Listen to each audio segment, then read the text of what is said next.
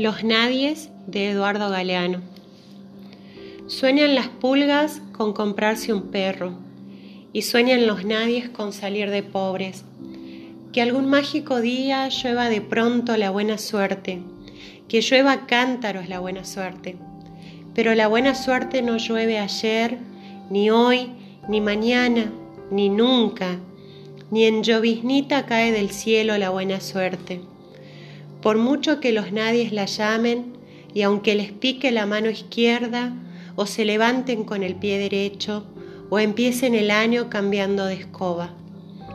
Los nadies, los hijos de nadie, los dueños de nada, los nadies, los ningunos, los ninguneados, corriendo la liebre, muriendo la vida, jodidos, re jodidos, que no son aunque sean, que no hablan idiomas sino dialectos, que no hacen arte sino artesanía, que no practican cultura sino folclore, que no son seres humanos sino recursos humanos, que no tienen cara sino brazos, que no tienen nombre sino número, que no figuran en la historia universal sino en la crónica roja de la prensa local, los nadies que cuestan menos que la bala que los mata.